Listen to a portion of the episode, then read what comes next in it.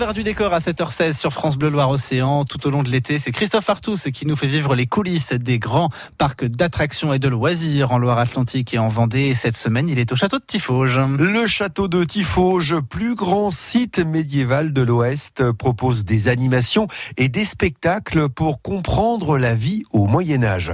Une forteresse hein, qui accueille une quinzaine de machines de guerre médiévales, des machines reconstituées que l'on peut découvrir en action.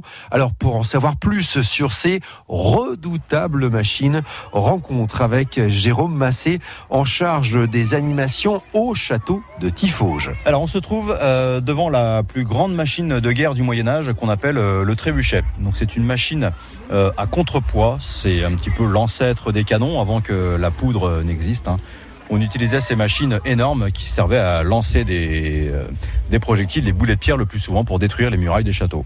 Alors, on peut la décrire cette machine?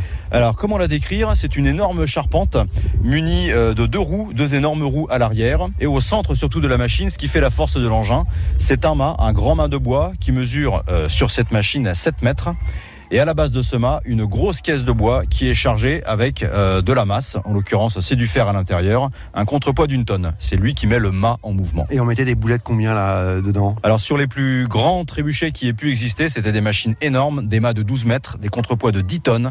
Ça pouvait projeter un boulet de pierre d'une centaine de kilos à 220 mètres. Alors Jérôme, le château de Tifauge possède une quinzaine de machines euh, de guerre du Moyen Âge. Hein. C'est un conservatoire. C'est le plus grand conservatoire de machines en Europe existant et surtout des machines qui fonctionnent. Elles fonctionnent toutes plusieurs fois par jour, 7 jours sur 7, euh, et le public se trouve à quelques mètres. Donc nous avons notamment oui, les, les machines à contrepoids comme le trébuchet, mais également les tout premiers canons comme la bombarde. Nous en avons un exemple ici. La bombarde, donc c'est le premier canon ça hein C'est le tout premier canon effectivement qui apparaît en Europe. On est au milieu du 14e siècle.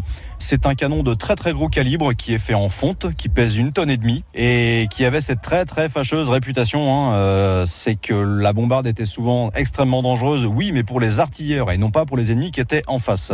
Le boulet retombait une fois sur deux devant le canon et non pas sur le mur adverse. Ouais, et ce sont des gros boulets en, en pierre. Il faut imaginer d'énormes billes en pierre. Hein. D'énormes boulets, oui, ça peut aller au-delà des 150 kilos, donc c'est vraiment de l'artillerie, oui, très très lourde des machines de guerre vraiment très impressionnantes, hein, donc à découvrir à Tifauge. Demain, on a un rendez-vous avec le metteur en scène des différents spectacles de ce château. Et l'envers du décor, ça se trouve également en podcast sur francebleu.fr, mais aussi en vidéo. On vous fait vivre les coulisses, ou en tout cas Christophe Artus vous fait découvrir les coulisses des grosses machines du château de Tifauge.